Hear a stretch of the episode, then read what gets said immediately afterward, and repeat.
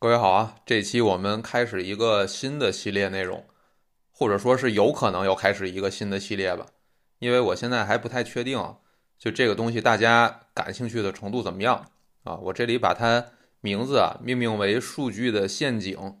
如果后面大家反馈觉得愿意听的话，我就回过头来再把这标题改成“数据的陷阱一”。啊，这个系列啊，虽然我一直想做，但也是始终有些犹豫。原因就是它可能会显得有地儿枯燥啊，因为可能很多人看见标题里有“数据”俩字儿，就已经开始觉得枯燥了。但是我之前做过一个更枯燥的系列啊，就是讲那个凯恩斯和他的那本通论的书啊，但是我没想到坚持听到最后一期的人，居然还有一千多个完播啊！就我自己回过头去再听听，我都觉得很枯燥。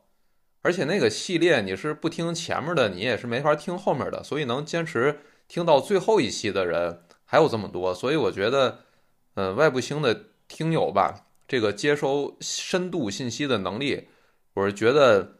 嗯，就怎么说呢，很牛逼吧，就只能说，啊，那么这次呢，就是想讲一个关于数据的话题，主要还是因为这个东西对于我们日常，啊，你不管是看财经新闻也好。还是看一些经济问题的分析文章也好，你看自媒体的文章也好，你看专业的也好，啊，它都很重要。因为谈经济问题，你离不开数据。但经济数据这个东西，它从统计的环节开始，就是一个需要大量人为主观去取舍判断的东西，啊，它不像物理学数据，对吧？你量一个跑道的长度，那一百米就是一百米。你不会说这个跑道长度还要有个什么季节性调整，对吧？还要加个权是吧？这十米跟那二十米要呃加不一样的权啊，或者说有什么统计口径的问题，对吧？你现在的一百米啊，跟美国的一百米它不是同一个一百米啊，这也是大部分自然科学的特点，就是它在测度的环节呀。我们说测度啊，测度这个概念很重要，就大部分自然科学在测度的环节争议不会特别大。啊，虽然也不是说没有争议，但是社会科学它就不一样啊。社会科学你在测度这个环节就会开始要进行大量的主观判断了啊，所以单纯的别人给你什么数据你就信什么，这样的话很容易上当受骗啊。所以这也是我取名标题为“数据的陷阱”的原因啊。如果说经济数据这个东西有什么真的需要被注意的地方，那我觉得。首先，绝对不是说怎么分析数据，不是你拿一个数据出来，然后你哐哐就开始说它高，说它低，不是在那儿分析，而是先看这个数据有没有陷阱，啊，有没有人为扭曲的因素在，啊，就是我们要看它是怎么测度出来的。所以，我是希望开这么一个系列，就是来谈谈经济数据本身的问题。当然，我也会讲如何理解跟分析数据啊，分析数据也会讲。但是我讲完之后，你可能就会发现，相比于如何分析这个环节，其实你知道数据是如何测度的，啊，经济是如何测度的，怎么统计过来的，这个环节可能是重要的多得多的，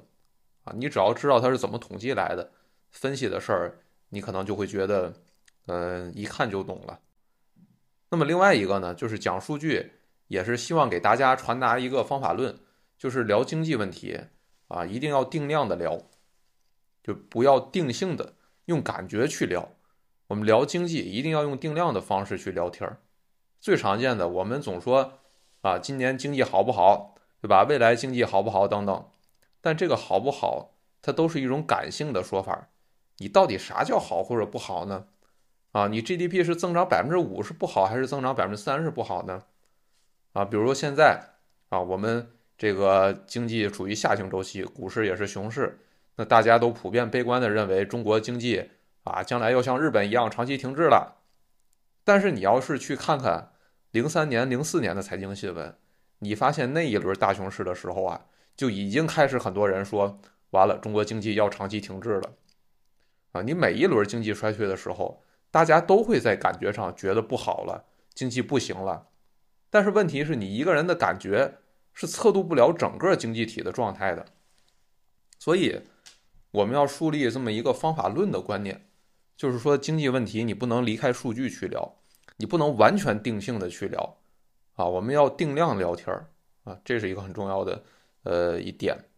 啊。那我们这个开篇这一期啊，不用说，就是先讲讲这个 GDP 的问题吧。啊，GDP 的重要性不用多说了，但同时 GDP 这个东西，它市面上的错误理解，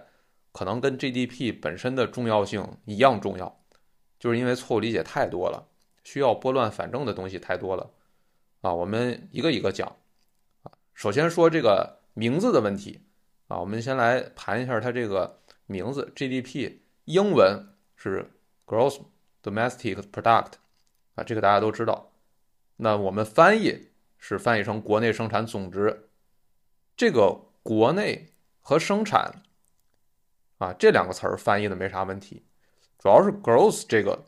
它翻译成总值，这个其实有点问题。其实这么多年来，这个翻译一直在我们的中文经济语境下。啊，产生了一些歧义啊！我先讲一下这个啊，就 gross 这个词儿，它在英文当中，它其实不是那种严格的数据意义上的加总的那个概念，我们翻译成总值。但我们知道，英文当中你数学上的那种严格的加总，它不是用 gross 这个，它是用什么？用 sum 对吧？啊，就是 s u m 那个单词，那个是加总的意思，在英文当中啊，所以说我们。呃，用 gross 翻译成总值其实不太准。那么 gross 在英文的这个经济领域里面，一般是比较对应中文毛这个概念，就是毛利润的那个毛啊。因为 gross 一般我们看英文当中，你会发现它一般对应的是 net 啊，net 就是净嘛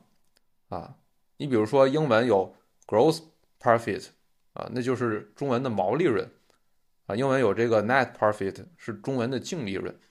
所以这个呃，gross 和 net 是对应中文的毛跟净这两个词儿啊，不对应总这个概念啊。所以 gross 这个英文，你与其说它是总和，你不如说它是毛利的概念。那么毛利是啥呢？一般来说，我们会计上的毛利啊，指的就是你卖一个东西得到的这个收入，扣除掉你做这个东西用的原材料的成本的钱。啊，这个是最接近毛利的，当然不是说完全等于啊。会计上的毛利，呃，不完全是指扣除原材料，呃，我们就是说最接近啊，最接近就是你这个呃收入减去原材料成本。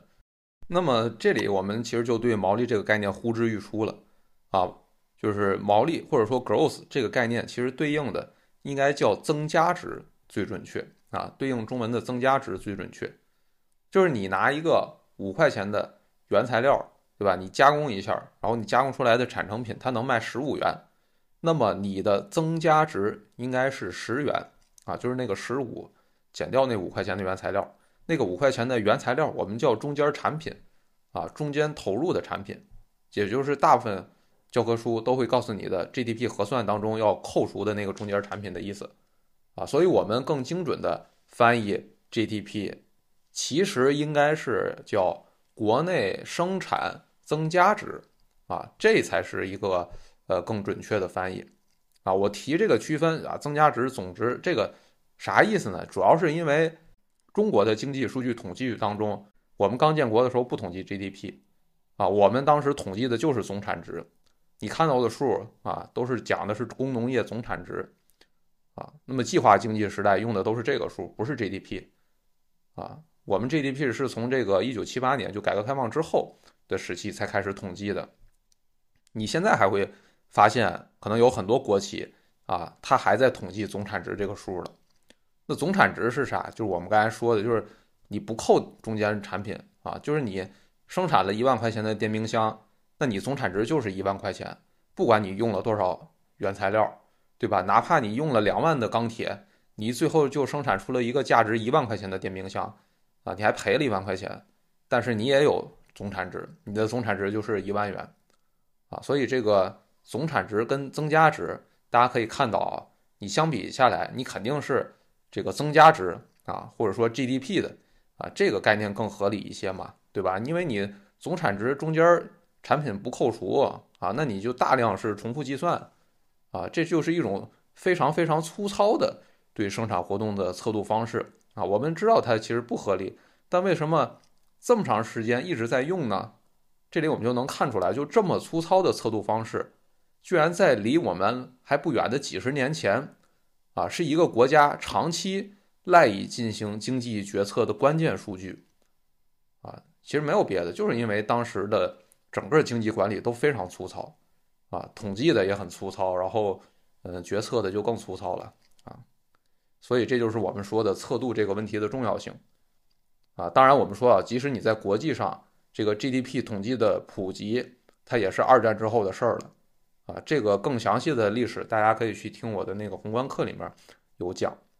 好，上面我们讲了第一个就是总产值跟增加值这个概念的区别的问题。啊，很显然你现在统计 GDP 是吧，比你过去我们很多年计划经济时代统计的总产值这个数还是要合理的多了啊。那么接下来讲第二个呃 GDP 的问题，呃这个问题呢也很重要啊，但是在我以前的播客。还有很多场合，包括我们呃在群里内部直播的时候都讲过，就是 GDP 统计的是生产活动，啊，统计的不是交易活动，就这个区别，呃，反复说过很多次了啊。这个呃问题重要，主要是因为有一个命题，就是大家天天喊那个要提高消费占 GDP 比例这句话，啊，其实是错的，啊，就这句话其实有问题。那么更具体的，大家可以直接去听那个第十三期播客啊，那里面讲的很详细了。我这里就简单重复一下这个逻辑，就是说 GDP 它统计的是生产，不是你市场上的买卖交易啊，所以它里面所谓的消费跟投资的划分，都是指你生产了多少消费品，还有生产了多少投资品啊，是这个划分。如果你说你想提高消费品的生产的话，那么你肯定是要同步的盖厂房、建生产线的。但是这些厂房生产线都是要统计到投资品里面的，所以说这个世界上不存在在 GDP 里面单独提高消费占比的问题，因为你要提高消费品的生产数量的话，那你一定会同步提高投资品的生产，啊，就是你消费品的产量可以提高，但是消费品占 GDP 的比例它是不可能单独提高的，啊，因为你提高了消费的绝对金额之后。它一定会同步提高投资的绝对金额，那最后就会体现为你这个呃消费品占比的比例不变啊，但是你的总 GDP 是增加的啊。如果你这个消费品占比提高了的话，那其实只有一种可能，就是你投资品生产变少了，导致了你消费品占比的被动提高啊。我们看到的发达国家消费占 GDP。比例很高，其实是这个原因导致的，啊，所以这里啊就是要意识到，就是所谓消费占 GDP 比例提高，跟我们老百姓提高消费能力这个命题没有任何关系。我们老百姓多消费，最终会体现的数据是社零数据，啊，就是社会零售品消费那个数据。你要是自己去看一下那个数据，就会发现我们社零高的时候，其实恰恰都对应了。投资占 GDP 比例也高的时候，啊，所以这个其实就是一个网上多年流传的错误说法了，呃，但是我看到目前，即使是很多所谓专业人士，其实也没闹清楚这个逻辑啊，啊，他们可能也没好好看这个社零数据和消费占比的这个相关性啊，基本上就是属于人云亦云吧，啊，都一股脑的就都信了。那么接下来我们说第三个问题，啊，就是 GDP 是怎么统计出来的？这个可能很多人会好奇啊，就这些资料都是怎么来的？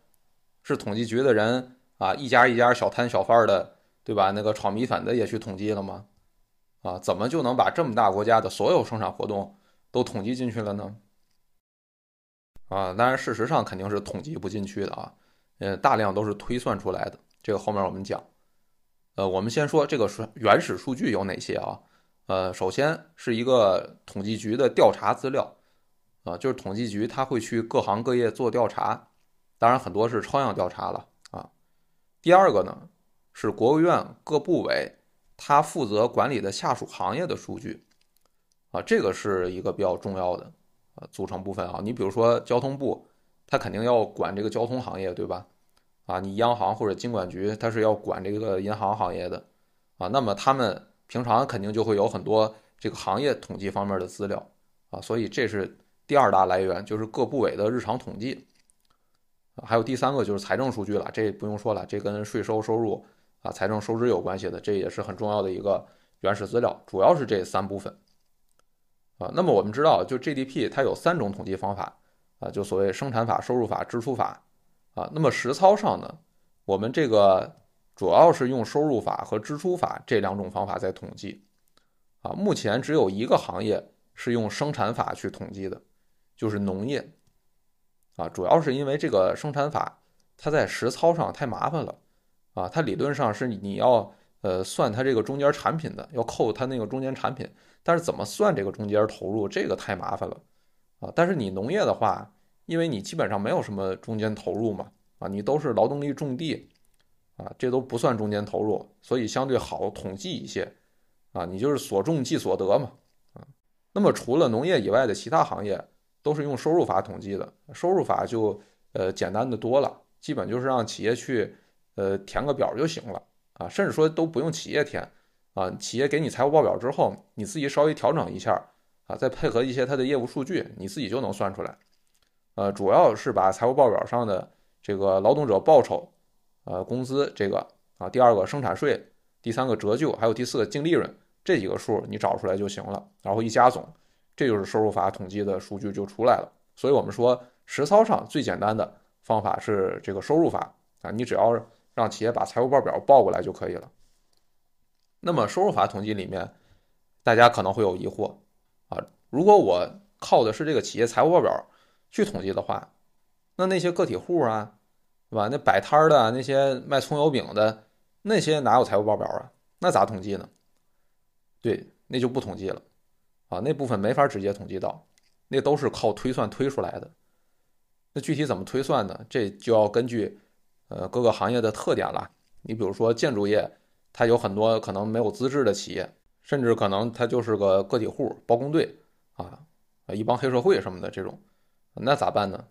那就是统计局他可能会先去搞个抽样调查啊，随机找几个地方，然后看看这些资质内企业的增加值占全行业的比重啊。你抽样调查嘛，你工作量就没这么大了，你小摊儿小贩的也能调查到了啊，然后算一个这个比例出来。然后你就用这个比例去推整个全行业、全国的那些包括了小摊小贩、个体户的这个 GDP 是多少啊？当然，现实当中很多时候其实是利用这个经济普查数据得到的这个比例啊，也不需要统计局去天天搞抽样调查去。我们这个五年一次的这个经济普查数据，它就是为了解决这些日常统计的困难补充用的数据啊。因为经济普查的时候，我们能把数据做到尽量细，那么像这种间接推算占 GDP 的比例能有多少呢？呃，我们现在有一个二零一三年时候的数据啊，这数据不是每年都有啊，这我们现在能看到是二零一三年当时披露了一个当时间接推算的数据，大概占总 GDP 的百分之四十五，啊，就是说有将近一半 GDP 我们根本其实是统计不到的，都是靠间接推算出来的。但这里我要说一下，就大家有没有发现，其实你一个国家的经济，如果你越是由少数大企业构成的话，其实从这种统计方法的结果来看，你这个经济数据的准确度就会更高。哎，你发现没有？你如果是一个国家都小摊小贩是吧？都个体户，都黑社会，那么你就得靠推算，大量的去推这个 GDP，就是经济越不发达的地方，它的数据本身就越不准啊，这其实是一个很有意思的地方啊。那我们接下来说这个支出法统计啊，支出法就是我们总说的这个什么消费啊、投资啊占多少啊这些了。呃，那么其中的这个居民消费就完全是调查资料了，完全基于这个呃，而且是基于抽样调查，呃，所以这个推算的成分其实挺大的啊。那么你这个投资这部分呢，就相对来说更准确一点了，啊，因为你投资的话也是主要依赖于企业的财务报表统计嘛，啊，所以投资会相对准一点，啊，消费的准确度差一点。那我们说几种 GDP 的核算方法，啊，理论上应该最后统计出来的 GDP 数是一样的，但现实当中你肯定多少得有点误差嘛，对吧？你哪真这么严丝合缝的，一毛钱都不差，对吧？啊，那误差是多少呢？我算了一下，就是八十年代的时候，我们国家的 GDP 收入法和支出法，它的误差基本在百分之一到百分之二左右，啊，从一九九五年开始，啊，我们这个 GDP 的统计误差基本是稳定在百分之零点五到百分之一以内了。哎，这是不是也符合我们说的经济越发达，GDP 统计的越准确的这个结论？啊，而且听过我讲地方债那期播客的朋友，啊，不知道记不记得，我当时说一九九五年对中国经济来说是一个很重要的年份，因为从这一年开始，我们国家的经济被认为终于从供给短缺型的状态，呃，转变成了这个需求缺乏型的状态了。啊，就是有一个调查，当时发现，大部分零售商品的这个排队现象基本上已经没有了，而且大部分日用品的这个产能已经处在呃产能利用率不满的状态了。啊，这就是九五年前后。好，那么接下来讲第四个问题，呃，这也是一个大家一直争论的，就是中国的这个地区 GDP 加总不等于全国 GDP 的问题。就是我们以前啊是各省它自己统计自己的 GDP，然后国家统计局负责统计全国的 GDP，就两边各统各的，最后就是每年统出来的数都不一样啊，这也是就被很多人质疑说中国这个统计造假的一个很重要原因啊。啊，因为在过去的大部分时间里面，我们会发现各省市的 GDP 的加总，它总是高于全国的 GDP 的。那么这个差异能有多大呢？最大的时候是在一三年到一四年的时候，差了四万亿，能占当年 GDP 的比例达到百分之六、百分之七这个水平了。啊，应该说是差的够大了。那么这里面不用说啊，这个肯定有地方上为了政绩啊。在夸大自己的这个 GDP 的这个问问题，我们天津就是一典型啊。我出生的这个天津的这个区，一直以来号称是中国人均 GDP 最高的地方啊。但我自己，包括后来我呃离开了这个我出生的地方之后，我对比了一下，我也是完全没感觉到。那么后来 GDP 一直挤水分嘛，啊，一挤就直接挤没了将近百分之四十，就比较切合实际情况了。那当然，天津这也属于相对极端一点的，就这个事儿，就后来是在一九年的时候，基本上是得到解决了。就是一九年，我们搞了一个 GDP 统计改革，就是说各个地方的 GDP，啊，打那之后就不再让自己去统计了，全都由国家统计局下去统计，然后各省市呢统计局去配合国家统计局，啊，所以从一九年之后，你能看出来。这个统计误差已经非常非常小了，现在误差可能就不到百分之零点五了。第五个问题啊，就是 GDP 的一些特殊项目统计的问题，这个稍微复杂一些，但我觉得也很重要，所以也讲讲。呃，首先就是说无形资产这个问题，就是研发活动，这个研发活动算不算 GDP 里呢？呃，这个是我们二零一七年开始把研发支出纳入到 GDP 里了，以前是不算的，啊，最近才算。这个本身其实就是反映了我们对研发的重视啊，呃，所以二零一七年的这个 GDP 是有一次大调整的，那肯定调整之后就是变得更多了嘛，啊，然后我们知道，呃，假设说你是在北京打工的，对吧？你租一个房子住的话，那么你这个租金肯定是要算进 GDP 里的啊，但是如果你是住自己买来的房子里面，你不付租金，那这个要不要统计 GDP 呢？其实也要统计啊，就这个时候，我们会假设你为你自己的房子付了租金，然后也统计到 GDP 里，这就是 GDP 统统计当中经常出现的一个概念，叫设算收入啊，因为我们知道 GDP 本质上是要统计你一个国家所有的生产和服务活动，你租自己的房子虽然没花钱，但是你相当于自己给自己提供了一个出租房屋的服务。啊，你省下来的那笔租金，就是你提供服务的一个报酬，所以你虽然明面上没花钱，但是你通过你自己的房子，也创造了一个服务的价值，啊，所以这部分也要统计到 GDP 里。那么最后还有一个就是目前争论非常大的一个问题，啊，就是由家庭成员完成的这个家务活动算不算 GDP？啊，因为我们现在是把这个家政公司。做家务提供的服务统计到 GDP 里的，这个不用多说啊。那么按照类似租金的逻辑的话，你自己的家庭成员做家务是不是也应该统计到 GDP 里呢？这个目前争议就非常大啊。大部分国家目前是不统计的，但是包括我在内吧，啊，就是在这方面持比较激进的观点的人，都还是认为这个要统计到 GDP 里的，哪怕是你把金额统计的做低一些。但是你不能一丁点儿都不统计，因为这背后还是反映了我们认为什么是有价值的生产活动的这么一个观念啊。就甚至我们很多现代性的社会问题，可能都来源于此。我不知道大家有没有想过，你也许是可以靠一个统计数据的人为调整，然后来解决很多社会问题的啊。也许你能靠这个解决生育率的问题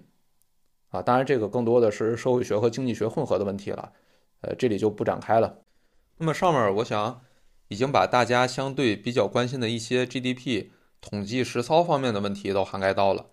呃，最后第六个问题呢，我们就再讲一讲 GDP 这个数本身如何分析的问题啊。终于到了分析的上面了。实际上啊，关于 GDP 的总量分析，我觉得最关键的是要先找到啊，我们整个经济体在当下的经济增速中枢是多少啊？就是先看这个问题。就我们单纯的比较 GDP 高低是没有意义的啊。我们现在经济增速在百分之五。啊，你看很多人就在喊啊，经济要大衰退，但你同样看是百分之五，对吧？日本那边从去年到今年有这个水平的增长，它被认为是要走出经济衰退了。所以大家明白吧？就是你单看一个绝对的增速值没没有用啊。就 GDP 分析的第一个要点啊，就是要知道不同的经济体它所处的阶段本来就不一样，所以经济增速的中枢是不一样的。啊，那么结合各国历史数据来看呢，啊，尤其是二战之后 GDP 统计比较普及之后的数据来看啊，我们现在的这个早期数据都是推算的，呃，你一个经济体的现代化过程，基本上我们看都会经历三个增速中枢阶段，第一个是在百分之八以上的增速中枢，啊，我们可以看到，包括像美国啊、日本啊那些老牌资本主义国家呀。都经历过连续十年以上的百分之八以上的这个增速，啊，当然那些老老牌国家都是推算的数据啊，呃，但是啊，我们要注意，一个经济体如果能连续出现十年 GDP 增速保持在百分之八以上的话，应该说可以被认为是一个现代化开始启动了的阶段，啊，这里我想提一下，就某些后发国家总是反复的被人们认为要崛起了。啊，有可能成为下一个中国。最典型的就比如说印度，啊，大家看印度这两年的 GDP 增速啊，又接近百分之八了啊，所以这两年呃，市面上又开始说印度有可能是下一个中国了。但是如果你完整的看看印度的历史数据，你就会发现，印度从六十年代到现在，它基本上增速的高点才在百分之八左右，它增速的低点一般。在百分之三到百分之四，有时候就百分之一，啊，所以这你就能看出来啊，它的增速中枢其实从来没超过百分之八，啊，一般也就是百分之五左右的中枢，然后它是围绕这个中枢，每隔几年都会大幅度的上下波动，这种增速特征，它很显然不是一个现代化启动的状态。你这么低的基数，对吧？你现在印度的人均 GDP 还只有中国的五分之一了，啊，那你基本上还是一个农业国的状态了。啊，或者说是城乡结合部的状态吧。就你在这种状态下，如果你增速中枢只有百分之五，那你其实根本不可能出现经济起飞的情况的。但是为什么每隔几年就有人要说印度经济起飞了呢？就是因为它是把那个周期高点啊，就刻舟求剑式的进行这种数据比较。你把印度高点的百分之八的增速拿来说事儿，但是过几年它又回到百分之三了。啊，所以你这样比的话就没有意义。那么我们说，根据历史经验，啊，百分之八以上的增速中枢代表了一个现代化启动，或者说是你有机会进入发达国家行列的这么一个增速。那么中国对应这个增速中枢，其实就在一九七八到二零一二年，啊，那个增速中枢大概在百分之九左右，保持的时间非常非常长啊，也是就是中国奇迹的这个所谓关键的这个时期嘛。然后第二个增速中枢阶段呢，一般就是在百分之八到百分之五左右啊，这是你基本的现代化已经完成了，已经解决了供给短缺的问题了。这时候经济更多的问题就是需求缺乏的问题。我们可以看到啊，日本大概是在二十世纪七十年代啊，石油危机之后进入到第二个增速中枢阶段了。这里面我想说啊，虽然有很多分析在讲为什么中国经济增速啊，现在跌破了百分之八，从二零一二年开始，啊，但我觉得这些分析啊，找各种理由，什么金融危机啊之类的，呃，我觉得都不重要。其实我觉得最重要的还是一个自然增长的问题，就你不可能永远保持这么高的速度增长，你永远这么高的速度增长，那你增长到火星上去了吗？啊，但是我们从定量的对比来看啊，我们可以注意，中国实际上现在是进入到百分之五增速的这个第二阶段。你如果要准确的对应日本的话，其实应该是对应日本七十年代石油危机之后的增速中枢。那么这个阶段，日本还是保持了大概二十年左右。但我们现在很多人总是想把中国的经济衰退对应到日本九十年代后泡沫破裂的状态，啊，这就是我说的一个感性认知的结论问题。就你从感性层面出发的话，你每次遇到经济下行周期，都会觉得经济未来不好。啊，我说了，从零三年开始就有人觉得中国经济要不行了，啊，要长期衰退了，啊，那时候日本是还没进入衰退三十年了，啊，日本刚衰退了十十年左右。你如果那时候日本已经衰退三十年的话，那我估计可能从零三年开始就有人认为中国要变成日本那样了，啊，就我们现在，呃，很多都在讨论的中国日本化问题，这些都是不定量聊经济导致的问题，啊，就你要看到，就你。即使就刻舟求剑的去拿中国跟日本做比较，但是你用数据去刻舟求剑，你也会拿中国和日本七十年代的经济衰退做比较，啊，而非是直接和九十年代的衰退做比较，啊，都是从百分之八掉到百分之五那个阶段，啊，那么我们说还有第三个中枢中枢阶段。啊，一般来说，这个阶段就是百分之二到百分之三左右的 GDP 增长率。那么典型的就是美国了啊，呃，中国现在还没到这个阶段啊，所以现在分析的话也没啥用啊。所以讲完这个部分啊，呃，我认为其实对 GDP 的总量分析的原理，呃，也就差不多讲完了。就我认为 GDP 增速的分析，它其实就一个作用啊，就它没有这么多的用处，其实。啊，我认为它的作用就是告诉我们，从长期来看，我们这个经济体现在处在一个什么阶段啊？我觉得这是 GDP 总量分析的啊，或者说它的这个增速，呃，这个分析的最重要的作用。然后你在这个大阶段的过程当中啊，我们短期会围绕这个中枢去上下波动啊，可能这个这个季度低一点儿，明那个下个季度高一点儿啊，这就形成了所谓的短期经济周期。啊，但是这个短期经济周期的衰退，我们从经验上来看，一般都是持续两到四个季度。啊，这个包括了各国啊，尤其美国这个超长时期的这个统计来看，啊，经济衰退一般就是持续两到四个季度。啊，它很多时候甚至都不够一个完整的 GDP 统计年度。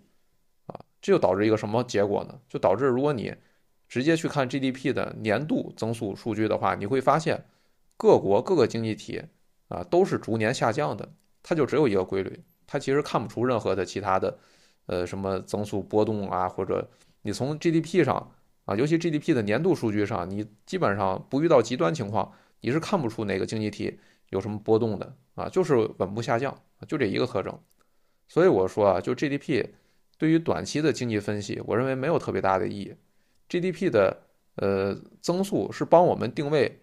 长期。我们处在什么样的经济发展阶段的？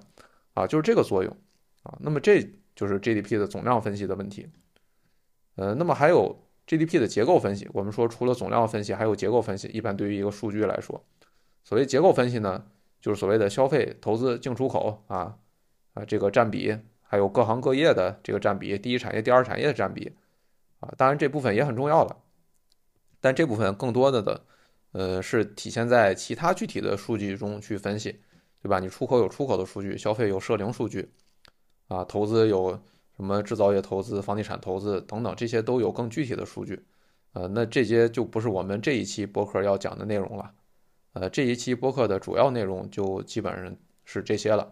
啊，如果你喜欢听这个有可能的系列的话，可以在评论区里面留言啊，这样可以帮助我判断。要不要把这个比较硬核的系列给它做出来啊？最后呢，我这期播客，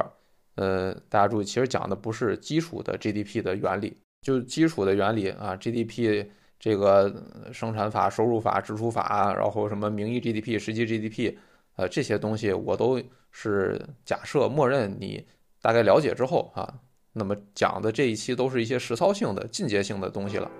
如果你听着觉得呃基础的知识还不够的话，啊，那么你想了解更详细的基础原理的话，呃，你可以去看我的宏观课啊。还是那个问题，就是我是把最原理性的东西放在课里的。啊，如果你是想系统学习的话，啊，你上完课再听这个播客，事半功倍。好，今天就是这样。